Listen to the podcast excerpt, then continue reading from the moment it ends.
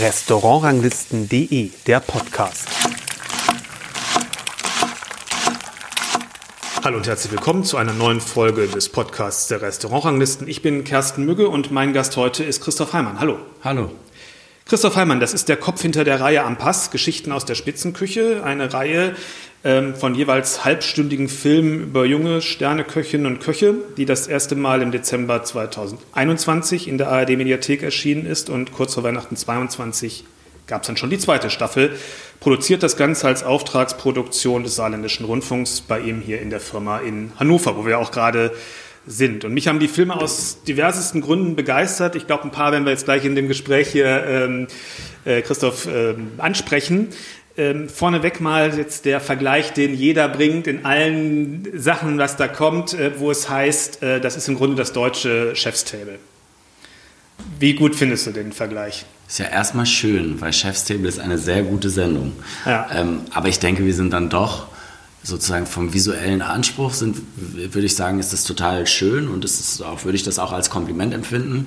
Aber von der Erzählweise und von der Herangehensweise an Kochen und an Küche, glaube ich, unterscheiden wir uns schon sehr deutlich dann von Chef's Table. Aber es gibt natürlich schon Parallelen, ähm, finde ich, die, es geht um einen Koch, es geht, man erfährt was aus dem persönlichen Umfeld des Kochs und man erfährt was über die Küche und man sieht das Essen in Großaufnahmen, sage ich mal. Das, ist, das sind doch schon Parallelen, die jetzt erstmal dem, dem Betrachter von außen auffallen müssen. Natürlich ist das so. Und da sind auch natürlich Parallelen. Und es ist ja klar, dass wir, bevor wir angefangen haben, ganz viele Kochsendungen geguckt haben, Chef's Table, aber auch andere Sendungen.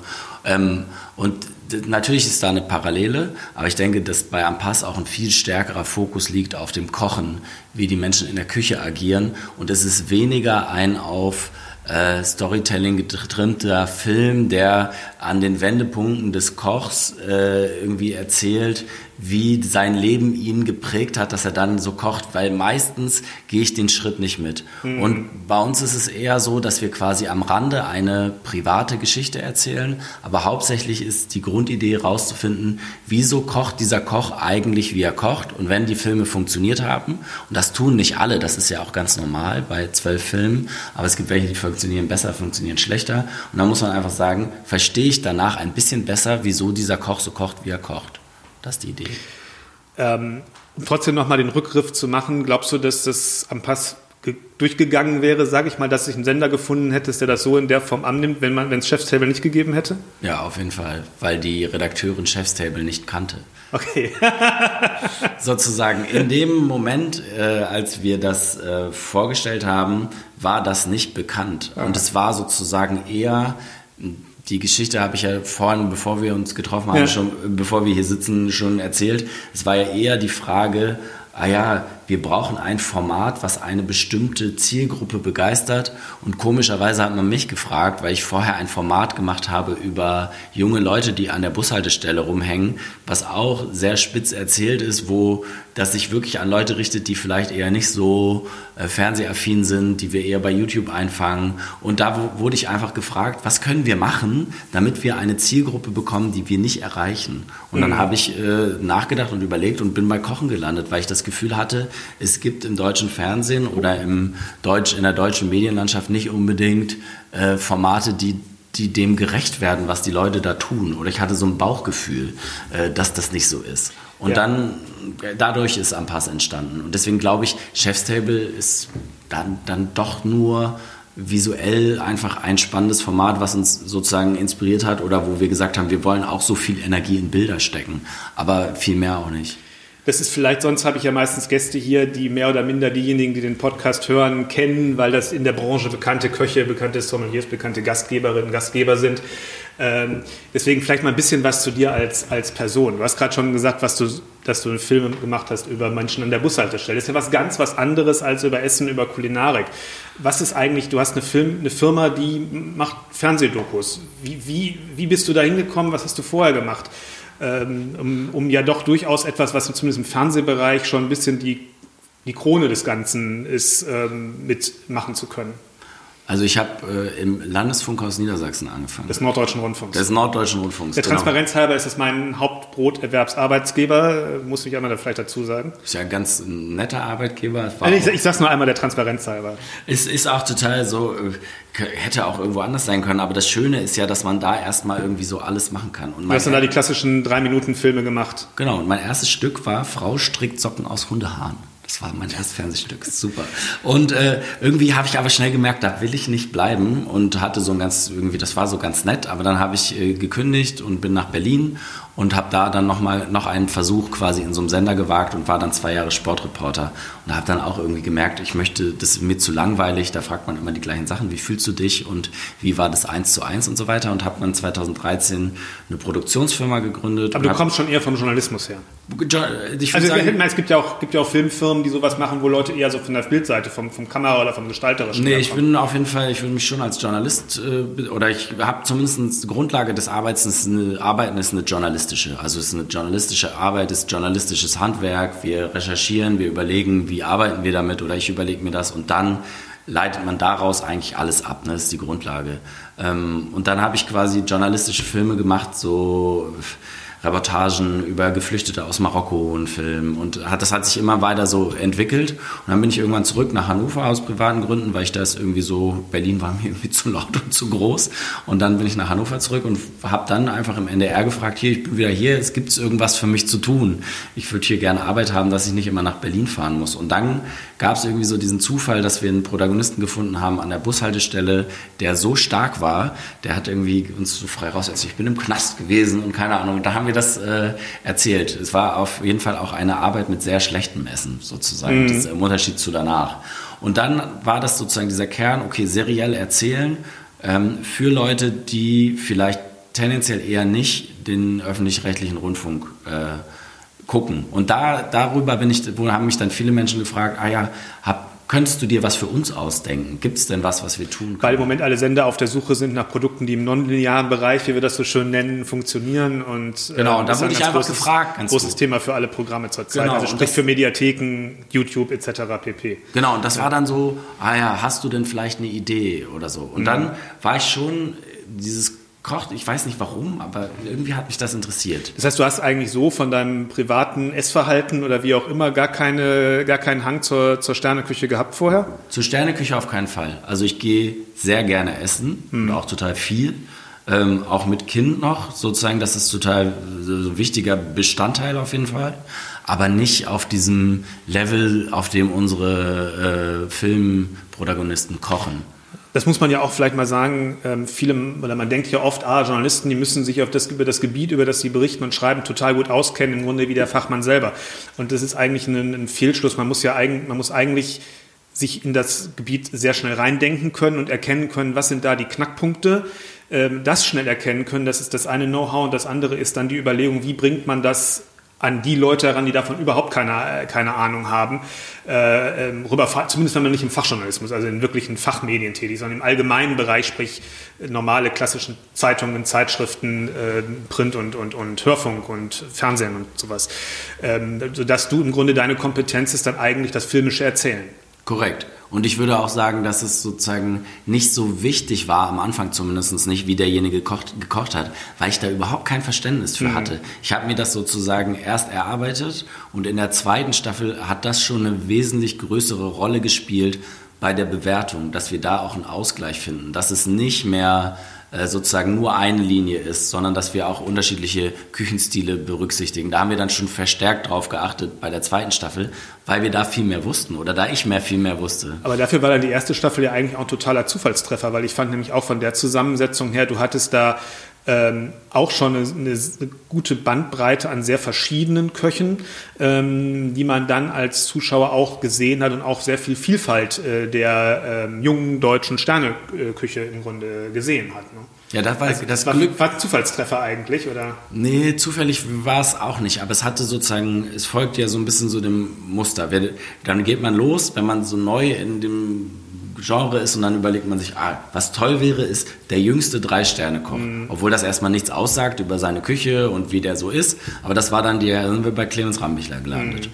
Und dann äh, gibt es natürlich, weil der saarländische Rundfunk bezahlt hat, dann gibt es so... Wollte einen aus Saarbrücken haben? Genau, dann waren wir bei Silio. Hätten wir auch, gibt ja auch noch ja. andere Köche aus der Region. Aber Silvio hatte sich dann sehr angeboten. Und dann äh, hatten wir dann mit Cornelia Fischer noch eine Köchin, was mhm. auch. Und dann haben wir erst die drei nächsten Folgen gemacht. Und mhm. da haben wir dann überlegt, ah, wir wollen gern ein bisschen jünger sein, dass es ein bisschen, äh, ja, ein bisschen punkiger ist.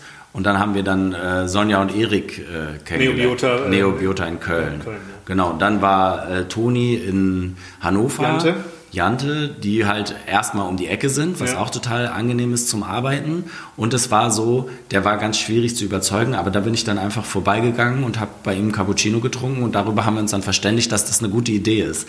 Und dann hatten wir noch Robert Redel, der, vielen Dank äh, an Robert Redel, der auch großen Anteil an der Auswahl der zweiten äh, Staffel hat, ja. weil der dann einfach gesagt hat, ich habe noch ein paar andere gute Ideen. Ich kenne zum Beispiel einen Koch, der auf jeden Fall nächstes Jahr einen Stern bekommen würde, wäre das bei einer neuen Staffel nicht was für euch. Und so ist dann Niklas Nussbaumer gekommen.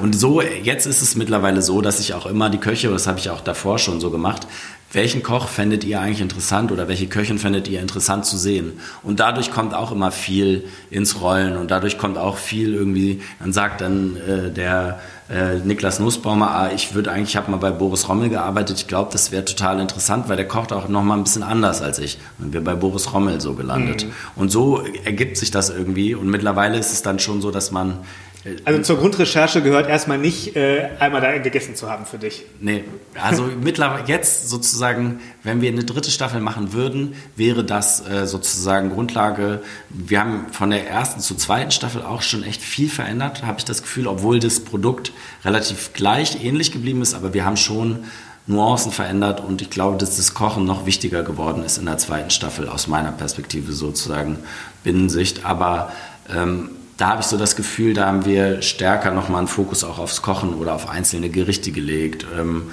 geguckt, wieso kocht derjenige genau das und haben sozusagen da nochmal einen stärkeren Fokus drauf gelegt, glaube ich, würde ich jetzt so Bevor wir da schon sehr in viele Details reingegangen sind, wie so Folgen entstehen, das gehen wir gleich nochmal im Einzelnen durch, hatte ich ja gesagt, es ist im Grunde deine die Kompetenz eines jemanden, der solche Filme macht wie du, ähm, Dinge rauszuarbeiten, Dinge zu zeigen ähm, und für Leute, die davon überhaupt keine Ahnung haben, das rüberzubringen. Kann man Geschmack bildlich darstellen? Finde ich, ich glaube, es ist schwer, ne? weil das geht ja, wir können ja immer nur die Reaktion äh, mhm. sozusagen, könnten wir zeigen und die lassen wir bewusst weg. Also ja. wir zeigen ja keinen Gast, der... Und es steht auch nicht dabei, was es ist. Also ihr habt ja keine Einblendungen, das ist jetzt dieses oder jenes äh, Gericht. Nee, weil ich glaube, dass auch äh, sozusagen, es gibt so einen Teller, wir haben da auch lange mit der Redaktion drüber diskutiert. Ich bin starker Gegner da, was mhm. draufzuschreiben, was das eigentlich ist, weil ich glaube, das erzählt überhaupt nichts über das, wie es schmeckt. Mhm. Weil das... Äh, ganz oft ganz anders ist. Es gibt so einen äh, rote Beete-Teller äh, von Robert Redel in der ersten Staffel. Und wenn da stehen würde, ro rote Beete, würde das überhaupt nicht das beschreiben, was es ist. Mhm. Ähm, und ich glaube, dass da sozusagen der Punkt eher ist, wir können äh, sozusagen die Mühe, die Energie, die Kraft, die jemand in Essen reinsteckt, in sein Produkt, die können wir zeigen, aber wir können nicht zeigen, wie es schmeckt. Das ist das Schöne.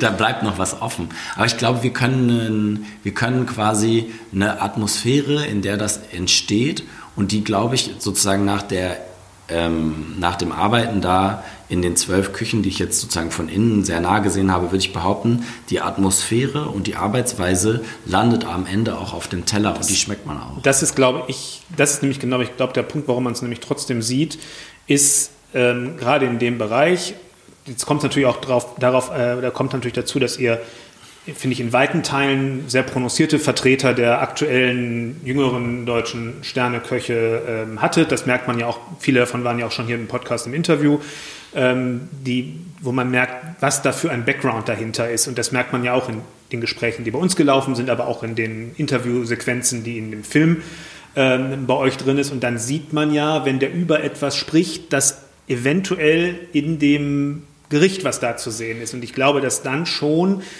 ähm, bei, auch bei dem Zuschauer, der unbedarft ist, also mit anderen Worten nicht dort schon essen war oder geschweige denn überhaupt schon mal in einem Sterne-Restaurant war, kann der irgendwie nachvollziehen, da steckt schon was drin, da steckt irgendwie in dem, was man da sieht, diese Idee, die der gerade vorher formuliert hat oder äh, was man gesehen hat, wie er damit gearbeitet hat mit dem Produkt, da schon irgendwo drin. Und ich glaube, dass das ist, was ich, was man dann doch vielleicht das Gefühl hat, es vielleicht schmecken zu können, auch wenn man jetzt den Geschmack nicht auf der Zunge hat. Ja, ich glaube schon, dass das sozusagen zutrifft. So bei einigen mehr, mehr so bei Sebastian, ja. Sebastian, Frank auf jeden Fall. Ja. Ich glaube, man hat sozusagen. Also der, die Sellerie-Sequenz ist natürlich da zum Beispiel zu nennen, auch, klar. Auch er, er, redet ja von der Idee einer österreichischen Küche. Ja. Und ich glaube, dass damit verbinden wir ja auch irgendwas, wenn wir quasi mal Skifahren waren ja. oder bei einem Österreicher essen waren. Und vielleicht haben wir dann eine Idee, äh, wie das schmecken könnte und haben aber, vielleicht sind wir aber auch auf der völlig falschen Fährte. Das ist ja auch das Schöne. Hm. Und jetzt inzwischen, was, was fasziniert dich an dieser Art Sterneküche, ähm, wie du sie porträtiert hast, wie du sie, wie du sie erlebt hast, vor und in Teilen auch hinter den Kulissen? Mich, also ich dachte bisher ja immer, dass der Dokumentarfilmer oder der Fernsehfilmer derjenige ist, der mit der, dem größten Ehrgeiz und der größten Hingabe seinen Beruf macht. Mhm. Und als ich in den Küchen war, musste ich, musste ich zugeben, es gibt noch einen Beruf, der verrückter ist. Und es ist auf jeden Fall Koch oder Köchin. Weil da wird noch akribischer. Das bezieht sich aber auch auf die Stunden, die die Leute da einfach mit diesen Produkten verbringen. Finde ich faszinierend, weil ich äh, auch viele Küchenchefs ja die, diese, diese Herangehensweise haben, ich bin der Erste, der kommt und ich bin der Letzte, der geht. Ähm, das finde ich ist ein großer Punkt, der mich fasziniert. Dann fasziniert mich, weil wir eben bei Sebastian Frank waren, deswegen finde ich ihn ein sehr gutes Beispiel, dass sozusagen ich ja auf eine Idee von Essen mitgenommen werde und ich nicht so sehr essen gehe, setze mich hin, bestell was und dann äh, gehe ich wieder und habe sozusagen mein Bedürfnis von Sattwerden erfüllt, sondern es ist eine ganz andere, ich lerne sozusagen auch so ein bisschen die Sprache von jemand anderem. Mhm. Und das finde ich ist das Spannende und das macht auch sozusagen für mich so ein bisschen so, dass man das immer wieder gucken kann und noch sozusagen, auch wenn das dann wieder sechs Köche oder sechs Köchinnen wären, ähm, könnte ich das trotzdem wieder mich dafür begeistern, weil es eben wieder ein neuer Mensch ist, der ein anderes Erlebnis von Geschmack vermittelt oder eine andere Idee von dem, wie er Essen sieht. Und das finde ich durch die Bank auch bei Felix Schneider total äh, interessant, wie wichtig dem das ist, sozusagen das dann auch noch vernetzt aus der Region zu bauen. Ja. Und dann fängt es an, wo ich so denke, ah ja, das ist total faszinierend, weil sie das ja auch nicht sozusagen der Antrieb oft auch kein monetärer ist, sondern äh, der irgendwo anders herkommt. Und das mhm. finde ich total spannend. Mhm. Naja klar, das ist letztendlich natürlich immer äh, filmisch interessant, intrinsisch motivierte Menschen zu zeigen, weil das irgendwo immer, immer was, was Spannendes zeigt. Ne? Ähm, du hast es gerade gesagt, äh, genau, äh, wie sehr die Folgen sich unterscheiden oder eben auch nicht, dass das natürlich auch was Spannendes ist. Und ich beim Gucken ähm, man erkennt schon so einen Bauplan, sag ich mal, einen Grundbauplan, der in jeder Folge irgendwo vorkommt. Du siehst das Essen in Großaufnahme, du hast den Koch selber als Gast, du hast irgendwie eine ihm nahestehende Person, sei es ein Partner, sei es Verwandte, sei es ehemalige Mitarbeiter, ganz unterschiedlich, aber irgendwie, die über ihn was sagen oder ja, über ihn was sagen du, und du siehst ihn in irgendeiner Situation mit irgendeinem Produkt, irgendwas, was man im weitesten Sinne außerhalb der Küche stattfinden lassen kann. Sagen wir mal so, das ist so das grundsätzliche Setup was immer wieder vorkommt. Das hat bei mir dazu geführt, dass ich die Folgen nicht so hintereinander weggeguckt habe, sondern so in kleineren, also eine Folge oder mal zwei an einem Abend und dann ein bisschen später, weil mir sonst dieses Strickmuster so ein bisschen auf die Nerven gegangen wäre, sage ich mal. Und wenn ich dann wieder zwei Tage später die nächste Folge war, mir das wieder nicht so wichtig und ja wieder neugieriger auf den Menschen. Ähm, andererseits wiederum fand ich das Strickmuster auch sehr gut, weil dadurch die Unterschiede von den Leuten deutlicher geworden sind. Das heißt, es ist nicht so, also man hat irgendwie einerseits die Verbindung, alles irgendwo junge Spitzenköche gehabt, also die alle irgendwo was gemeinsam haben, aber auch wiederum unterschiedlich sind, stärker gesehen.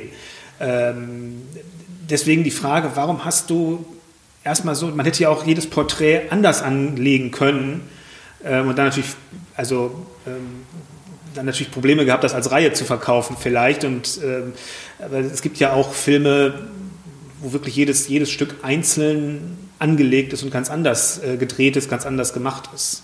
Äh, die Grundidee hast du ja quasi mhm. eigentlich äh, selber beantwortet. Ja. Am Pass ist eine Reihe, die äh, verschiedenen Regeln folgt. Mhm. Eine Regel ist, ich sehe den Koch am Anfang seines Arbeitstags, ich sehe den am Ende seines Arbeitstags. Dann darf der einmal jeweils eine Minute in die Kamera gucken und wir nehmen hin. Fällt dem einen leichter, dem anderen schwerer, wie man, wie man gesehen hat, aber gut. Ja. Genau, dann gibt es diese, diesen Bauplan. Es gibt ein Prä-Intro, wo ich denjenigen ja. in einer Situation sehe, die die sich auch meistens aussuchen können oder selber vorschlagen. Äh, und dann gibt es durch Gerichte geteilt äh, einfach diese verschiedenen äh, Teilepisoden äh, der, der Reihe am Pass. Und die Idee war schon, dass es wiedererkennbar ist und dass es sozusagen Menschen ermöglicht, die jetzt nicht ähm, jedes Mal da essen gehen, sozusagen sich auf diese Menschen auch auf einem anderen Punkt einzulassen. Ich glaube, es fällt viel leichter, wenn ich Felix Schneider beim Pilze sammeln sehe, mich nachher ähm, auf seine Ausführungen zum guten Essen einzulassen, weil es mir das leichter macht. Und ich glaube, dass es teilweise relativ komplex ist, wie diese wie die Gedanken hinter den Gerichten mhm. sind. Und äh, dann, glaube ich, macht es die Form leichter, das zu konsumieren. Es stimmt natürlich, dass das dann manchmal auch so ist, so, oh, das ist schon echt Holzhammer und immer gleich und im gleichen Takt. Ähm, das war die Idee und das Format ist jetzt so geblieben. Und das sind ja sozusagen, wenn man so ein Format entwickelt, kann es auch Analogie zum Teller, mhm. Äh, dann denkt man sich was aus. Oder zum, in dem Fall ist jetzt eher so das Menü-Setting. Menü Erstmal, wie viele Gänge macht man, ähm, wie ist die grundsätzliche Abfolge von den Gängen. Das ändern ja viele Köche auch über Jahre hinweg nicht, wo im Grunde die, die Anzahl der Gänge, wie viel sie machen und wie das Menü im Grundsatz aufgebaut ist, ist immer gleich ist. Ne? Und es geht um eine Dramaturgie. Ja, so. Ja und die ist dann, die ist dann erstmal da. Und dann hat so ein Menü, wenn man sich das ausgedacht hat, hat ja auch stärkere, schwächere Gänge und dann überlegt man sich was.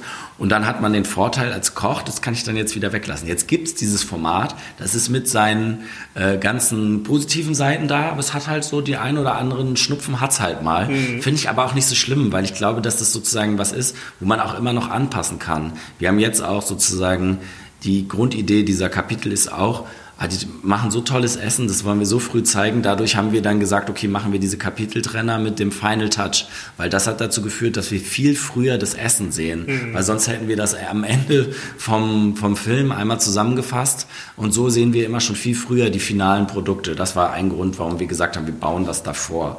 Und so fängt man an, sich so Gedanken zu machen zu so einem Format, dann baut man das und irgendwann hat das so Regeln, wie sozusagen, was du aus deinem anderen Arbeitsalltag kennst, der Nachricht, die hat feste Regeln, die sind gebaut ja. und die lässt man so. Ja, und da fange fang ich jetzt auch nicht mehr an. Und jetzt haben wir quasi eine innere Formatlogik von Ampass, ja. die ist so. Ähm, und wenn wir jetzt ein, sozusagen was anderes machen wollen, dann bräuchten wir ein zweites Kochformat, was auch okay wäre. Aber das wäre dann was Neues. Und so hat das quasi so eine, wie, und das ist jetzt auch so ganz schön mit Köchen, wenn wir überlegen, ah, weil wir drehen zusammen, das war dann sozusagen, die wussten dann sofort, ah, okay, darauf lasse ich mich ein, darauf lasse ich mich ein, darauf lasse ich mich ein. Ja. Das muss ich zum Glück nicht machen. Das ist ja. auch gut. Ja. Ey, das ist natürlich, das muss man, glaube ich, auch äh, für jemand, der mit sowas nicht versteht. Ich sage immer, einen guten Film erkennt der, der Profi aus, den, aus, Fach, aus, aus, aus fachlich erkennbaren Dingen und der Amateur, der findet den einfach gut, weil im Grunde alles richtig gemacht worden ist und das fühlt sich dann auch gleich richtig an. Und genauso ist es bei einem guten Gericht auch. Was, das, der, der Profi kann sezieren, warum das ein gutes Gericht ist, weil er erkennt, wie fachlich das zubereitet ist,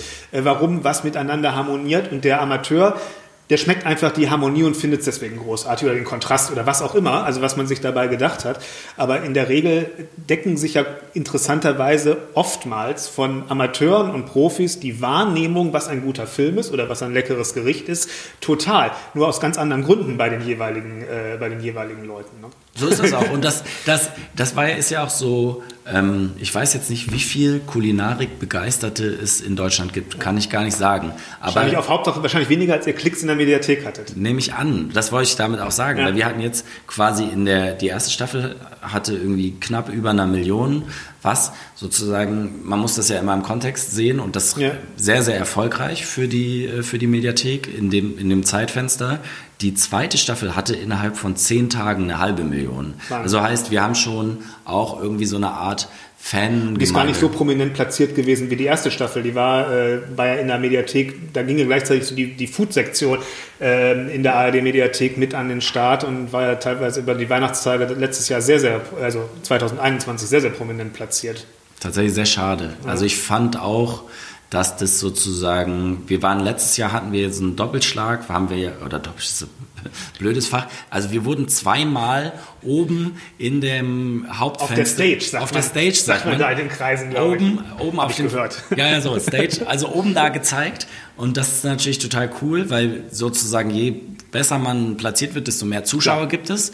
Es hat auch Nachteile. Der Nachteil ist zum Beispiel, dass die äh, Zeit, die die Leute die Filme gucken, hm. ganz klar nach unten geht. Ja. Ähm, da sieht man, dass die Leute gucken, dass die ersten zwei Minuten und dann geht es rapide bergab. Das und entscheiden, ja. aber was wir bei Ampass ganz schön sehen können, so kleine äh, Zahlenspielerei ja. am Ende, ist, äh, die, die sind, die erste Folge ist immer so mit so einer äh, Zeit von 25 Prozent der Leute, ja also gucken das bis zum Ende. Und das ist schon sozusagen jeder Vierte guckt es bis zum Ende. Und diese Vierten gucken dann auch die anderen fünf Folgen. Das ist ganz interessant zu sehen. Also das ja. heißt, wir schaffen, und ich glaube, das liegt auch an diesem engen Formatraster, wir schaffen es quasi, Leute dann dabei zu halten, weil die wissen, was sie erwartet. Und Erwartung ist auch so eine wichtige Sache, wie beim Essen, wie beim Menü. Ich, der letzte Gang, weiß ich nicht, muss wahrscheinlich ein Dessert sein, sonst bin ich irgendwie ganz traurig. Du hast äh, relativ junge Köche alles genommen und auch eigentlich keiner keiner dabei, äh, auch wenn es Leute äh, mit Clemens Rambichler einer ist, der schon drei Sterne hat, aber keiner, der schon irgendwie groß durchs Fernsehen ähm, bekannt gewesen. Vielleicht der eine oder andere mal bei The Taste als, als Gastjuror aufgetreten, aber ich wüsste es fast. Doch, doch. doch, doch Ricky ja. Savat zum Beispiel. Ja, richtig, genau. Aber, aber es sind alles Leute, die jetzt nicht ständig in den Medien präsent sind und eher dem Gourmet- und Fachkreisen, also Leuten aus der Branche was sagen. Warum habt ihr das so gemacht?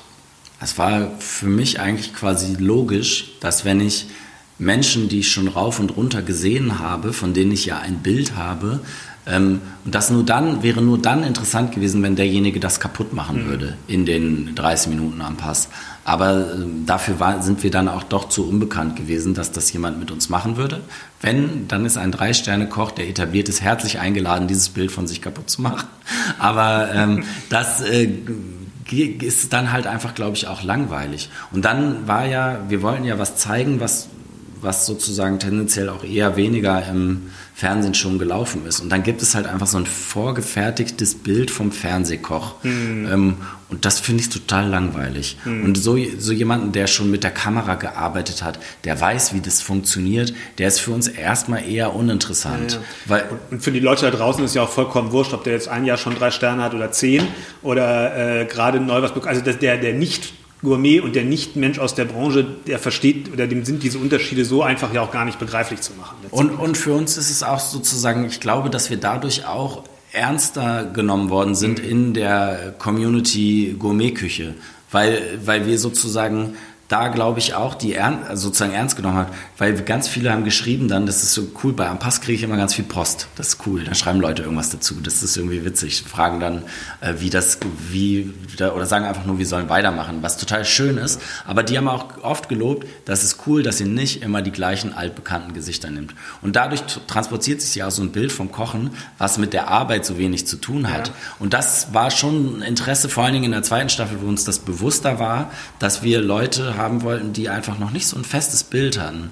Ähm, aber zum Beispiel Ricky Savard war auch schon mal bei The Taste oder äh, Robert Redl hat auch äh, bei, war bei Melzer auch mal und äh, ich glaube, die waren auch sozusagen, sind dem ja nicht abgeneigt so. Aber die haben trotzdem noch nicht so eine feste Figur, eine feste Medienpersönlichkeit und dadurch ist viel spannender. Das ist genau der Punkt. Medienpersönlichkeit ist ja nicht die normale Persönlichkeit. Das muss man ja alles auch, auch sehen, dass dann immer so Rollen auch äh, angenommen werden und auch, auch von Medien auch gerne gesucht werden, sage ich mal, weil, man, weil die irgendwann merkt, die funktionieren gut. Das sind ja alles Logiken, ähm, die da auch unterwegs sind. Waren die Köche denn alles gerade am Anfang scharf darauf mitzumachen, weil sie sofort erkannt haben, das wird was? Oder hast du dir die Finger wund gesucht? Wie, wie lief das? Ich habe sozusagen nicht so viel Absagen bekommen, aber sehr viel Skepsis. Aha. Also viele Leute, also viele. Weißt du warum Skepsis? Na, ich glaube, es ist eine große Sorge, durch den Kakao gezogen zu mhm. werden. Also und das passiert ja auch. Ne? Da braucht man sich ja auch äh, sozusagen, das ist keine Illusion machen. Das gibt es. Es gibt Formate, wo ich auch nicht hingehen würde. So. Mhm. Ähm, aber ich glaube, dass das sozusagen die große Angst war. Es gab ja kein Vorbild, äh, was was das sozusagen werden würde? Oder nimmt uns das wirklich ernst in dem, wie wir kochen? Mhm. Und es, wir hatten ja auch mit Clemens Rambichler jemanden, der, glaube ich, vorher per se sowas abgelehnt hat. Mhm. Ähm, der hat das, glaube ich, vorher, war der, glaube ich, nirgendwo. Vielleicht mal in einer. Bei uns im Inter aber das damals war noch bevor der Podcast am Start war, in einem Schritt noch verschriftlichten Interview. Genau, aber der war halt, ist sozusagen, und sein Chef hätte das niemals gemacht. Da hätte Ja, ja. ich mich quasi, sein ehemaliger Chef hätte Ja. das niemals gemacht. Da hätte ich mich äh, wund fragen können. Aber es gab schon so die Skepsis. Und was uns auch noch in die Karten gespielt hat, war, dass es, es gab aber auch eine Unterschätzung. Weil sie wussten gar nicht, was da die, dieses kleine Team, es ist ja, wir arbeiten ja auch nicht wie Netflix mit irgendwie 27 Leuten. Ähm, und da ist dann einfach, glaube ich, so ein, so ein bisschen erstmal so, ah, hm, keine Ahnung, was das wird. So die zwei Verrückten, äh, der Kameramann, der da rumspringt und das wird schon irgendwie, äh, wird schon irgendwie was. Aber so genau war denen das nicht klar. Und da haben wir uns, also ein paar Absagen haben wir uns auch eingehandelt, aber das hielt sich echt in Grenzen. Man hat ja, also als ich im Rahmen meines Volontariats, ich habe ja dann doch das Fernsehschaffen schnell beiseite gelegt, aber da gibt's ja äh, das, das, das große Grundsatzhandwerk des Erzählsatzes. Ne? Mit einer Haupt, ich sage da mal kurz, gesagt, eine Hauptfigur, die irgendwie eine, eine Eigenschaft zugeschrieben bekommt und eine, eine Herausforderung zu erleben, erlebt und besteht oder nicht und irgendwie verändert daraus hervorgeht. So das grobe Schema einer, einer ganz blöden, also ganz einfachen Dramaturgie, die man irgendwo haben kann. Und sowas ist ja de facto auch ihr habt verschiedene, eine relativ homogene Gruppe an Leuten, die aber alle verschiedene Eigenschaften auch relativ schnell in den Filmen zugeschrieben bekommen. Man sieht dann, wie die damit sich entwickeln und arbeiten. Und in dem Film wird ja auch ein bisschen, also gibt es ja auch eine Voranentwicklung der Figur, einfach durch die Erzählung. Nicht, weil jetzt da jahrelang die begleitet hat, sondern im Erzählerischen geht man immer tiefer rein. Ähm, und ähm, das ist natürlich sowas, das, das merkt man, das ist so ein bisschen das sowas konzeptionelle Herangehensweise. Wie man Aber den Erzählsatz lehne ich ab, ja, muss ja, ich dazu sagen. Ich weiß das. das ist ja, ist- habe ich mir schon ist fast, habe ich mir schon fast gedacht. aber das ist, aber das sozusagen so- aber das Nerd-Thema am- aber am das- Rande. Genau, das ist, so, das ist so ein filmerischer Holzhammer, der, der immer funktioniert. Ähm, So ein bisschen wie Butter beim Essen bei, bei einer Soße kann man immer auch viel mit. Oder Ich würde sagen, es ist eher Glutamat, ist Ja, der Erzählsatz. gut. Okay, okay, okay. aber ähm, ich will damit sagen, aber trotzdem kann man damit natürlich oder mit solchen Mitteln, sage ich jetzt mal so einfach mit solchen Mitteln, ähm, natürlich vorab einen Film gut konzeptionieren. Man braucht das ja auch, und man kann ja nicht komplett unvorbereitet an einen Drehort kommen, weil man gar nicht weiß, was man will. Weil man muss am Ende, man muss schon immer als Filmemacher ein bisschen was vorher im Kopf haben. Mit wem mache ich was und was kann der in dem Film, was brauche ich unbedingt, damit das mit der Film funktioniert? Und das war jetzt eigentlich die Frage, worauf das hinauslaufen sollte.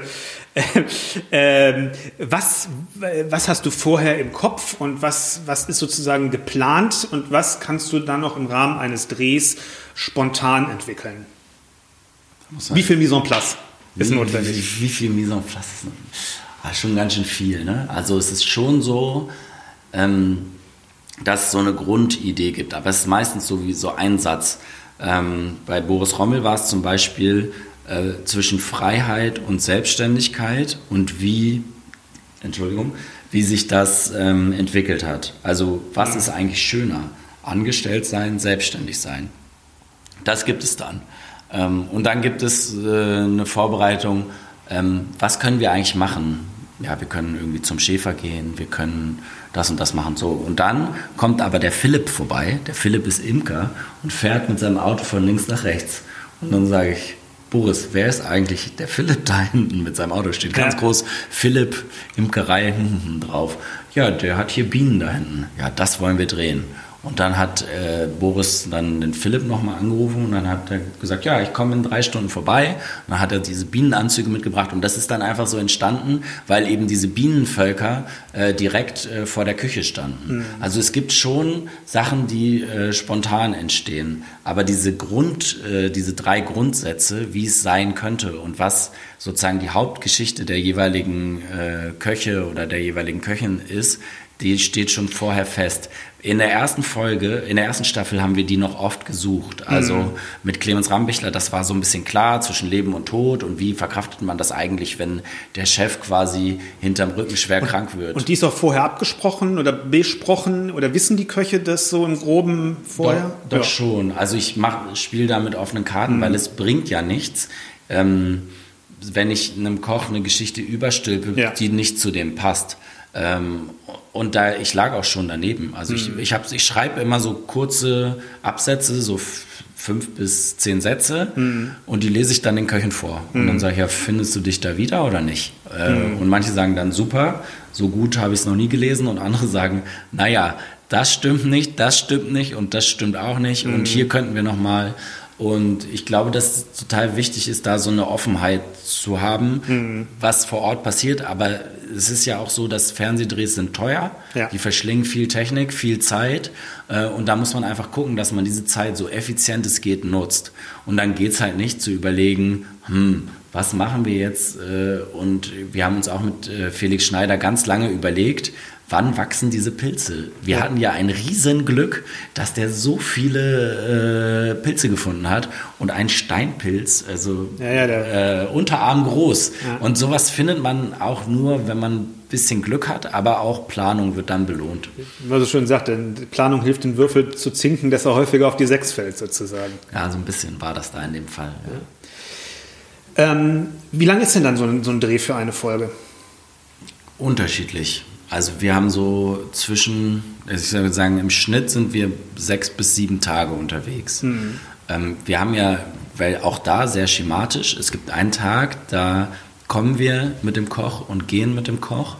Ähm, dann haben wir einen Tag für. Das heißt, ihr seid dann die ganze Zeit in der Küche dabei und lässt die Küche Kamera einfach mitlaufen. Einfach laufen. Wir machen vorher ein bisschen was am Licht, weil ja. das wäre ein Wunsch für die dritte Staffel, dass sozusagen die LED-Lampen nicht immer so unterschiedlich aussehen. Es gibt so grün und blaustichig ja, ja, und alles gegeneinander. Da arbeiten wir dann meistens Tag vorher daran, dass wir da Folien vorkleben, dass das quasi irgendwie eine, eine einheitliche Lichtstimmung hat.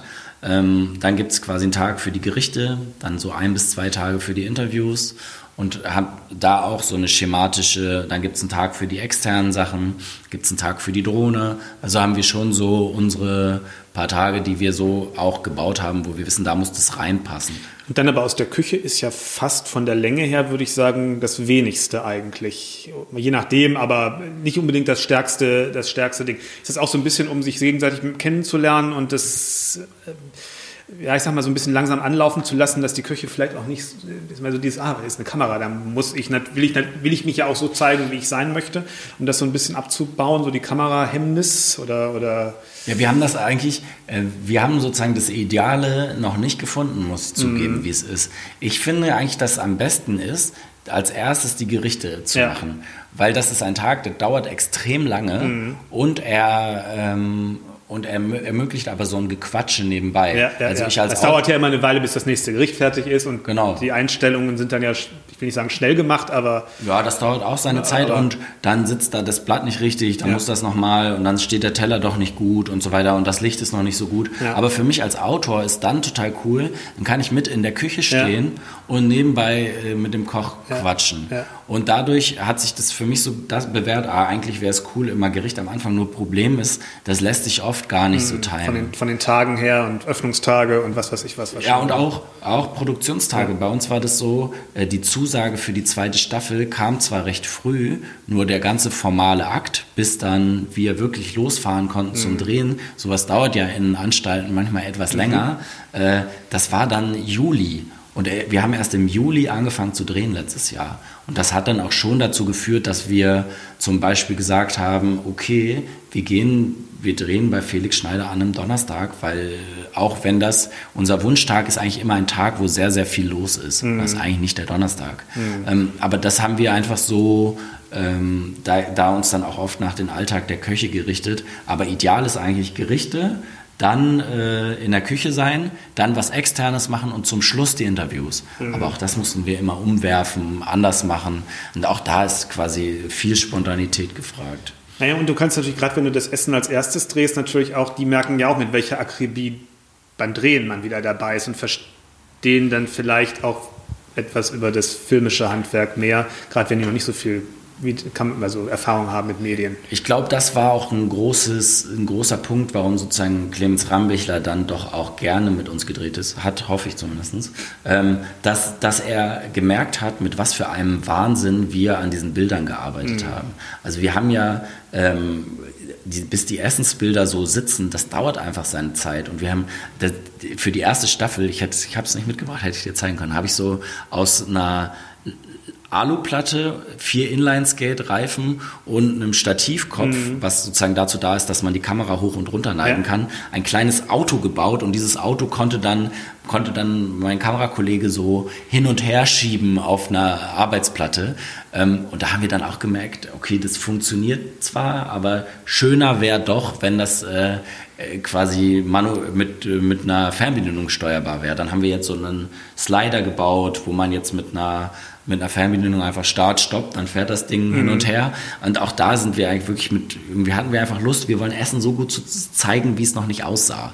Und das war, glaube ich, das merken dann auch die Köche, dass das uns nicht egal ist. So, mhm. das gibt es ja, halt das. Ist extrem, ist extrem wichtig. Gut, und dann also zum Schluss das, das Interview. Ähm, wie lange grillst du da die Köche? Ach, ich grill die ja gar nicht. ich grill die ja gar Aber nicht. Mancher fühlt es vielleicht so. Ich, also ich, ich, für mich ist das sozusagen, ich glaube, dass sozusagen, ich habe eigentlich das Interesse, dass diese Leute sich dabei ja gut fühlen. Also ich möchte ja nicht, dass die, dass die da sitzen und denken, oh, das war jetzt doof, dass ich das gemacht habe oder ich möchte da jetzt nichts sagen. Mhm. Sondern ich versuche eigentlich eine Atmosphäre zu schaffen, in der es so einen angenehmen Austausch gibt und wo man auch Lust hat, Sachen zu erzählen, die man vielleicht nicht immer erzählt. Das ist ja mhm. quasi auch, ist aber ja auch der Wunsch von jedem Journalisten. Absolut, das ist. Aber, aber ich, ich glaube, dass sozusagen, dass wir das ganz gut hinbekommen, eine Atmosphäre zu schaffen, in der die Leute nicht äh, das Gefühl haben, sie gehen unter und sie verschwinden hinter Technik, die dann, wo sie nur eine ja. Figur sind. Und ich glaube, wir haben sozusagen eine ganz gute Arbeitsweise gefunden, wo sich die Leute wohlfühlen. Das ist ganz wichtig. Und wir sind ja immer auch an einem Ort, also wir sitzen ja eigentlich tendenziell, ich glaube in allen zwölf Folgen sitzen wir immer eigentlich in deren Gasträumen. Ja. Also wir sind eigentlich da, wo die ihre Gäste empfangen und wo sie ja auch quasi ein Heimspiel haben. Und so richtig grillen ist es eigentlich. Aber trotzdem ist man schön, wenn man merkt, dass diese Schleife, diese zusätzliche Schleife, die man dreht bei, als Antwortgeber, ähm, wie möchte ich erscheinen, wie möchte ich rüberkommen, wenn die möglichst weggeht sozusagen. Ja, das, das dauert einfach. Das direkt vom Hirn zum Mund geht sozusagen. Genau, ja, das war zum Beispiel, wer das äh, überragend äh, beherrscht, ist äh, Sebastian Frank. Mhm. Der, der, der, redet einfach und da brauche ich ja nicht viel arbeiten. Sozusagen, äh, Harald Schmidt hat das in einem Podcast neulich gesagt und ich gehört habe, hat gesagt, ich bin ja auch Unternehmer, hat er gesagt. Ja. Das bin ich ja auch. Ja. Das ist super. Der, ich setze mich hin, sage drei Sätze, der antwortet, redet sieben Minuten, danach sitze ich im Schnitt, suche mir das Schönste aus, das war top. Ja. Äh, und das ist natürlich sozusagen, für Köche ist es ja auch quasi eine Situation, die die nicht so oft haben. Ja. Die müssen konzentriert ihre Leistung abrufen am Teller, aber das ist bestimmt nicht reden. Ja, so, und da sozusagen mit denen eine Atmosphäre zu finden, wo die sagen, okay, damit fühle ich mich wohl und da kann ich auch reden und loslassen. Ähm, das ist sozusagen auch höchst unterschiedlich, wer da was braucht. Ähm, ja, aber ich glaube, Grillen ist die falsche Herangehensweise. Aber mir geht es schon darum, dann was rauszukriegen, was, was vielleicht sonst nicht erzählt wird. Ich finde, schönstes, schönstes Zitat, Lieblingszitat aus, mein, aus der ersten Staffel ist, äh, wie Clemens Rambichler beschreibt, äh, wie Handwerker seine Speisekarte angucken. Das ja. finde ich immer noch großartig, weil äh, das öffnet so viel und sagt so viel über die Diskrepanz von Deutschen zu ihrem Essen und wie der Handwerker Gourmetküche bewertet, das aus, der, äh, aus dem Mund von einem Sternekoch, mhm. das war einfach großartig. Und sowas sucht man halt. Absolut. Da komme ich, glaube ich, nochmal ganz zum Schluss drauf zurück. Ähm, wollte aber noch mal eine Sache fragen, wenn dann ist ja der Dreh abgeschlossen. Wie viel Stunden Material kommst du dann zurück? Ähm, wir haben immer 5 Terabyte ja. Festplatten dabei. Äh, die werden doppelt gesichert. Ja. Falls, also zweieinhalb. Nee, also, also zweimal fünf. Ach so, ja. Also eine ist 5 Terabyte. Ja. dann äh, drehen wir ja in einer Auflösung, ich weiß gar nicht warum eigentlich, aber wir drehen in 6K. Mhm. Das ist Damit zukunftssicher, wenn auch die. Weil, warum? Keine Ahnung, das liegt ja jetzt in 6K, mal gucken. Aber es ist ein, tatsächlich ist es einfach, das Kameramodell ermöglicht sozusagen dann so ein Workflow, wo, das, wo wir gut quasi vom, äh, von Idee zum Ende arbeiten können. Mhm. Und deswegen mögen wir die Firma, die das macht. Und äh, das äh, ist total cool, mit denen kann man gut, gut arbeiten. Der große Nachteil ist eben der Speicherplatz. 5 Terabyte ist enorm. Wir hatten dann jetzt Archivieren ist auch irgendwie, ich habe eine, einen, so einen Ikea-Karton voller, äh, voller Festplatten, weil einfach das auch dann nochmal gesichert und archiviert wird. Aber 5 Terabyte ich kann jetzt nicht ausrechnen, was das pro Minute ist, ist aber viel. Mhm. Also die Interviews alleine sind teilweise zwei bis drei Stunden. Wahnsinn. Ja. Ähm, dann geht es in den Schnitt. Man sagt ja so schön, der, Film, der gute Film entsteht im Schnitt. Das stimmt, kann man so, Film entsteht im Schnitt sagen. Ja. Und das ist wie viel Arbeit? Naja, in, in Tagen kann ich es gar nicht ja. so nennen, aber ich sozusagen die erste Staffel habe ich zum größten Teil ja selber geschnitten. Ja. Ähm, jetzt hat es Katja Schlimme geschnitten, eine Cutterin, die dann das Format auch ganz gut kannte. Die hat dann die äh, Robert Redel-Folge aus der ersten Staffel geschnitten mhm. und ab dann alles weitere.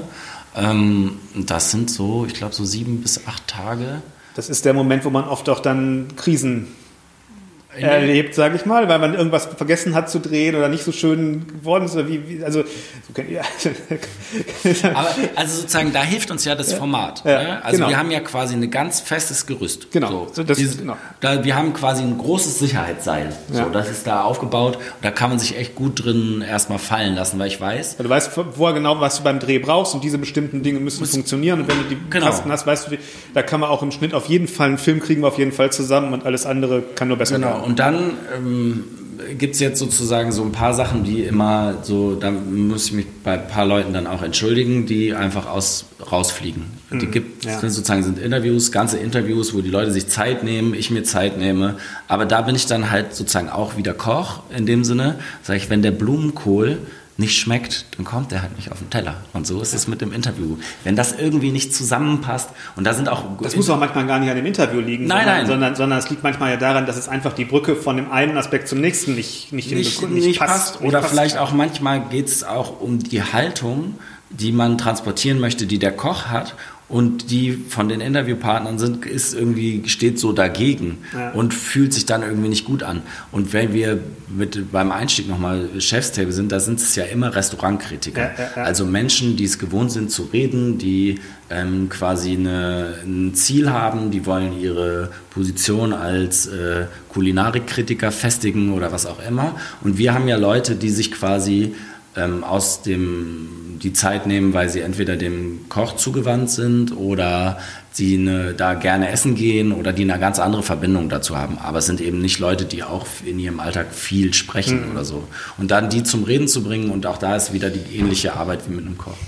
Hm. Es gibt ja nicht so viele große Produktionen, die äh, Fine Dining, Sterneküche, Gourmet-Sachen im Fernsehen ähm, zeigen, sage ich mal, auf journalistische Art und Weise. Also meistens ist ja Showformaten die Unterhaltung, letztendlich auch dem Zweck der Unterhaltung unterworfen sind. Das muss man ja auch verstehen. Ich meine, ein Format wie Kitchen Impossible oder was auch immer ist am Ende eine Unterhaltungssendung. Erstmal in erster Linie mal den Leuten eine gute Zeit äh, bereiten muss. Und das ist natürlich dann schon was anderes bei euch oder bei, bei, bei journalistischen Formaten, die natürlich mehr oder minder präzise zeigen sollen, wie etwas in der Wirklichkeit ist. Ich kann mich überhaupt an wenig, an wenig große Filme erinnern. Es gibt eins über das Noma, einen über das El Bulli. Es gab mal vor mehr als zehn Jahren eine große äh, äh Doku äh, bei Arte, Die Köche und die Sterne von Lutz Hachmeister. So, das ist aber zehn Jahre her oder vielleicht sogar schon länger. Ähm, warum, warum glaubst du, ist das so selten oder so schwer ins Fernsehen zu bekommen? Es ist doch eigentlich unter dem Gesichtspunkt, wie man Filme macht und auch was man für Leute zeigen kann, eigentlich eine attraktive äh, Sache, so für, auch fürs Bild. Super attraktiv. Man hat Handlung, ich muss ja. mir nichts überlegen, da ja. passiert einfach was und du ich kann. äh, Spannung, weil einfach Stress ist auch. Ist immer, aber also sozusagen erklären kann ich es mir, glaube ich, schon recht einfach, warum das nicht stattfindet. Und das ist auch quasi unser großes Problem und wie es auch zu diesen äh, wie wir es immer genannt haben, externen Interviews kamen. Wir brauchten immer einen Interviewpartner, der nicht wirtschaftlich abhängig mhm. ist vom Restaurant. Ja. Das war quasi Vorgabe. Mhm. Und dadurch, glaube ich, das beantwortet auch ganz gut die Frage, wieso gibt es eigentlich so wenig Formate über Küchen, die nicht im Unterhaltungssektor, sondern im journalistischen Sektor ist. Und das ist, glaube ich, schon sozusagen das da Menschen Köche sind, die mit ihrer Arbeit und ihrem Handwerk ja auch Geld verdienen können. Und da hat der Journalist ja erstmal so eine ganz komische Haltung zu oder sagt ja, ja, das ist ja dann Werbung für die. Und mhm. äh, das kann es ja auch sein, so. Aber ich glaube, dass, dass da gar nicht erkannt wird, dass da eigentlich spannende Geschichten sozusagen sind. Und es gibt, glaube ich, da sozusagen so ein Hemmnis immer dann, wenn wenn Leute damit Geld verdienen. Bei Start-up-Geschichten ist es ja ganz anders. Ja, ja. Das macht man ja total gerne. Und unter dem Gesichtspunkt werden ja auch viele Restauranteröffnungen dann wieder unter Start-up-Geschichten verkauft und da funktioniert das dann auch. Aber ich glaube, dass das sozusagen eine, eine schwierigere und es wird, halt, es wird, so halt, wird, auch, wird auch nicht unter Kultur letztendlich rubriziert. Ne? Also ich meine, wenn, wenn, wenn ein Regisseur über seine Theaterinszenierung spricht oder ein ein Sänger über seine neue, äh, seine neue CD oder äh, wie man das heutzutage nennt, ähm, oder, oder Film oder sowas rezensiert, beschrieben, dargestellt wird, auch vielleicht mit einer, mit, einer, mit einer Reportage begleitet wird, der Dreh, da sagt man ja auch nicht, das ist ja PR, weil die Leute dann das Buch kaufen, den Film sich angucken oder ins Theater gehen. Das ist ja vielleicht die Sicht auch, ne, die wir in Deutschland auf Essen haben. Ne? Mhm. Das ist sozusagen ja auch, ähm, der Felix Schneider sagt das auch ganz schön am Ende sozusagen, äh, das ist nicht zum Sattwerden, sondern äh, quasi, das ist wie Oper und Theater. Und äh, interessanterweise hat ja auch eine Kulturredakteurin äh, die Sendung sozusagen betreut ähm, und nicht eine Kulinarik-Unterhaltungsredakteurin. Was gibt es ja auch wahrscheinlich gar nicht. Ich weiß es nicht. Aber äh, zum Beispiel, das ist, wir sind, aus, wir sind in der Kulturredaktion angesiedelt gewesen, jetzt die letzten zwei Staffeln, äh, was ja auch äh, quasi dann vielleicht auch den Blick darauf ein bisschen verändert. Mhm. Und weil zumindest äh, sozusagen auch die Anforderungen an das Produkt andere sind. Und ich sehe es eigentlich auch so, wie du das beschrieben hast, dass ähm, das eigentlich ein kultureller Faktor ist. Nur man ist irgendwie, glaube ich, nicht so sich ganz im Klaren und das vielleicht dann auch wieder sozusagen Aufgabe eher der Gastronomen. Auch ich, auch, ich kann das auch nicht richtig beurteilen, aber ich habe nur den Eindruck, dass das sozusagen von der Positionierung ähm, jetzt immer stärker wird. Anfangszeiten ganz klare. Das ist ja mhm. auch was anderes als ich gehe in ein Restaurant und bestelle, wann ich möchte, sondern es gibt ja. klare Anfangszeiten. Es gibt quasi wie, wie eine es Oper, die irgendwann anfängt und aufhört und es wandelt sich von einem Dienstleistungsbetrieb zu einem Kulturbetrieb. Das kann man definitiv schon, zumindest in diese Richtung. Es ist vielleicht noch auf dem Weg, aber ja, sollte ich glaube, es ist auch sozusagen für die Art von Küche, die wir jetzt gezeigt haben, die einzige Möglichkeit quasi zu bleiben. Ja. Weil sozusagen Essen ja, ich glaube, Deutschland ist das Land, was für das Bruttoinlandsprodukt die prozentual am wenigsten für das Essen ausmacht. Zumindest in der industrialisierten Welt, ja. Habe ich sozusagen, das ist, und das merkt man ja auch immer, dass, dass man ja auch äh, zuckt, wenn, wenn man dann hört, ah ja, das ist so teuer jetzt. Mhm. Würde ich das bezahlen? Mhm. Weiß ich nicht. So, ne, das ist sozusagen, das ist ja auch eine, eine Sichtweise, die sich bei mir durchaus verändert hat durch diese letzten mhm. zwei Jahre. Ja, spannend. Ähm, wie geht's weiter mit der Reihe? Weiß ich nicht. Also da, davon kann man noch nicht sagen. Also Stand jetzt Januar 2023 kann man noch nicht sagen, ob es eine dritte Staffel geben wird. Kann man nicht sagen. Kann auch äh, sein, dass das nicht weitergibt. Kann sein, also ich glaube, es ist unwahrscheinlich, dass es gar nichts mehr in der Art gibt.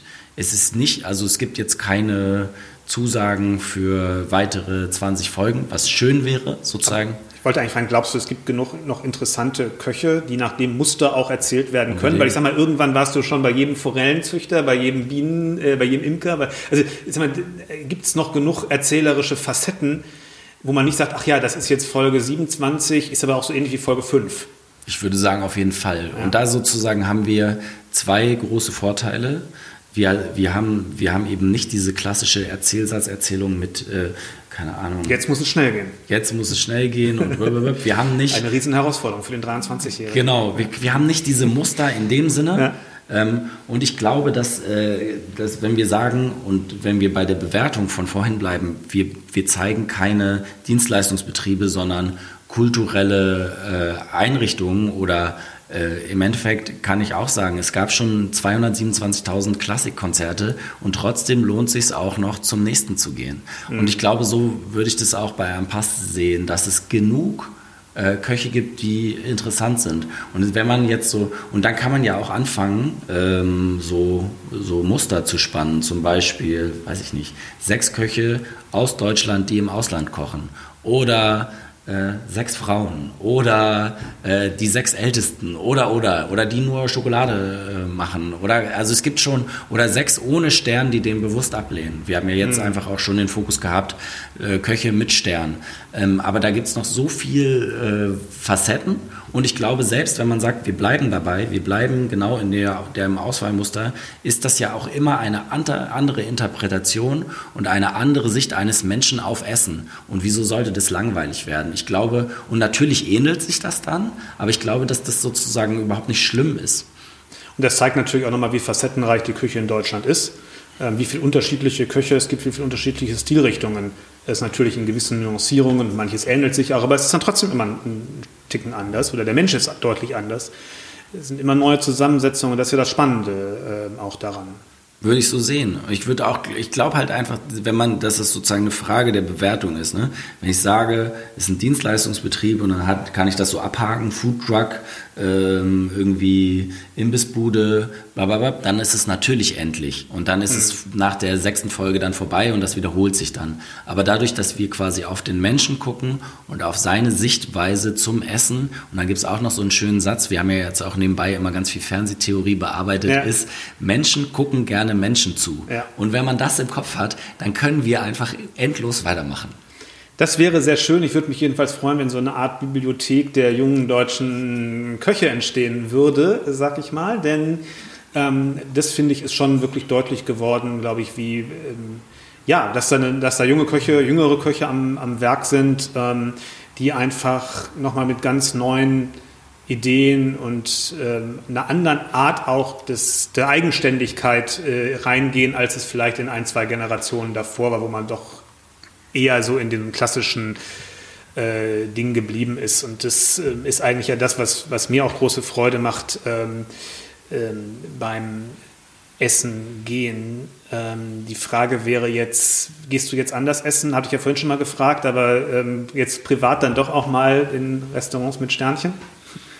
Ich weiß gar nicht, ich habe ich sozusagen, ich habe so wenig Zeit. Das ist ja. erstmal das Problem, ist aber nicht aber ich gehe. Die Drehorte bei dir werden jetzt nicht mehr danach, für andere Filme werden nicht nur danach ausgesucht, wo es auch eine Ausstellung gibt. Gerade mach, ich mache auch gerade nur am Pass und das auch ja. sozusagen äh, mit Vollgas sozusagen. Okay. Und ich will auch, dass das weitergeht. So, daran arbeite ich auch gerade. Ne? Deswegen ist es ja so, das ist dann irgendwie, wird so Teil vom Beruf, äh, mhm. äh, so dass.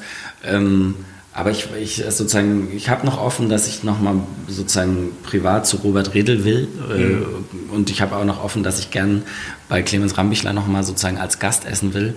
Aber ich gerade schaffe ich es einfach nicht so. Ne? Das ist tatsächlich so ein. Mit Kind ist es auch echt schwer. Ich verstehe, ich verstehe. Also ich würde mich auf jeden Fall über eine neue Staffel von Ampass oder vielleicht auch einer ähnlich gelagerten Reihe, die im Grunde das nochmal vielleicht in anderer Form aufbereitet, sehr, sehr freuen. Ich denke, viele, viele Gourmets auch, ähm, einfach weil man nochmal zeigen kann, ähm, wie man sich der Spitzenküche nähern kann, ohne diese ganzen klassischen Vorurteile. Das wäre überhaupt noch ein Punkt, den ich noch ganz vergessen habe. Ich vergesse natürlich immer auch mal gerne Sachen. Ähm, das ist natürlich auch extrem wichtig, diese, diese Hemmschwellensenkung, was die Restaurants ja versuchen dass Leute keine Angst haben, in das Restaurant reinzugehen. Aber ich glaube, dass das die Sendung dazu auch eine ganze Menge beiträgt, wenn Leute da mehr oder minder zufällig reinstolpern. Ich glaube, man merkt auch, dass, ähm, ja, dass das halt, dass man, wenn man sich das, also wenn man das Geld hat dafür, sagen wir mal, ähm, das auch mal machen kann, ohne dass man da gleich Sorgen hat, unangenehm aufzufallen. Das sind schon mal die Bauarbeiter an der Stelle oder die Handwerker an der Stelle. Es soll ja auch Handwerker geben, die ganz gut, ganz gut verdienen und sich das zumindest einmal im Jahr leisten könnten. Aber ja. ich glaube, es, das ist ja jetzt nicht per se unsere Aufgabe. Nee, nee, das, aber ich glaube, dass das sozusagen ja eigentlich. der Effekt. Der Effekt ist es. Und ich glaube, dass es ja eigentlich so ein, das ist ja immer das Witzige, was man dabei sieht, ist so dieser Blick von in Deutschland auf Essen. Der ja. ist so komisch. Ja. Und das ist ja auch sozusagen von mir selber dann mein eigener Blick, den ich dann dabei immer überprüfen kann. Das ist ja total schön. Und das sind ja sozusagen die Nebeneffekte von dem Beruf, die so ganz nett sind. So. Ja. Aber das, das, ist ja nicht das, wieso man jetzt denkt, dass das eine sehenswert, also ich glaube, das ist wirklich so, denke ich, ist ja auch die Entscheidung gewesen für mich, ich will unbedingt Sachen machen, die, wo ich selber Lust habe, das zu gucken. Ja, ja. Und mit dem Punkt gehen wir an alles oder versuche ich mit der Firma an alles so ranzugehen. Ja, und ich, ich meine, es zeigt doch einfach wirklich, ich würde sagen, Sterneküche im Jahr 2020, in den 2020ern, sage ich mal, und nicht eben in den 80ern, 90ern von, von früher, eben in der, in der Jetztzeit. Das Ho ist einfach. Hoffe ich. Ne? Also, würde, ich jedenfalls, würde ich jedenfalls sagen. Wie gesagt, ich, zweiter Anflug zur Abmoderation. äh, wie gesagt, ich würde mich über weitere Folgen freuen, was auch immer. Wie, wie gesagt, weil es für meine Begriffe dem Publikum verdeutlicht, ähm, wie faszinierend diese Welt ist und auch Leuten das näher bringt, die vielleicht dem ganzen Thema bislang noch nicht so nahe gestanden haben, wie sie vielleicht dem stehen könnten, wenn sie sich dem offen äh, annähern würden. Das ist so mein, mein Ding. Ähm, ich bedanke mich für deine Zeit. Wir haben doch ähm, knappe Stunde hier erreicht. Normalerweise sind wir nicht ganz so, sind wir nicht ganz so lang, aber ich denke mal, es war mal ein interessanter Einblick in die Welt des Filmemachens. Vielleicht können wir das mal bei, nach der nächsten Staffel, nach der nächsten neuen Sache fortsetzen, nochmal in weitere Details reingehen. Ich fand es auf jeden Fall sehr, sehr interessant. Ähm, in zwei Wochen kommt die nächste Podcast-Folge. Bis dahin kann ich nur sagen, abonniert den Podcast, hört euch nochmal die älteren Folgen an, die sind nämlich auch ganz spannend, oder empfehlt ihn einfach weiter, das würde uns sehr, sehr helfen. Ich sage Tschüss bis dahin und vielen Dank an den Filmemacher Christoph Heimann. Danke. Gerne, danke.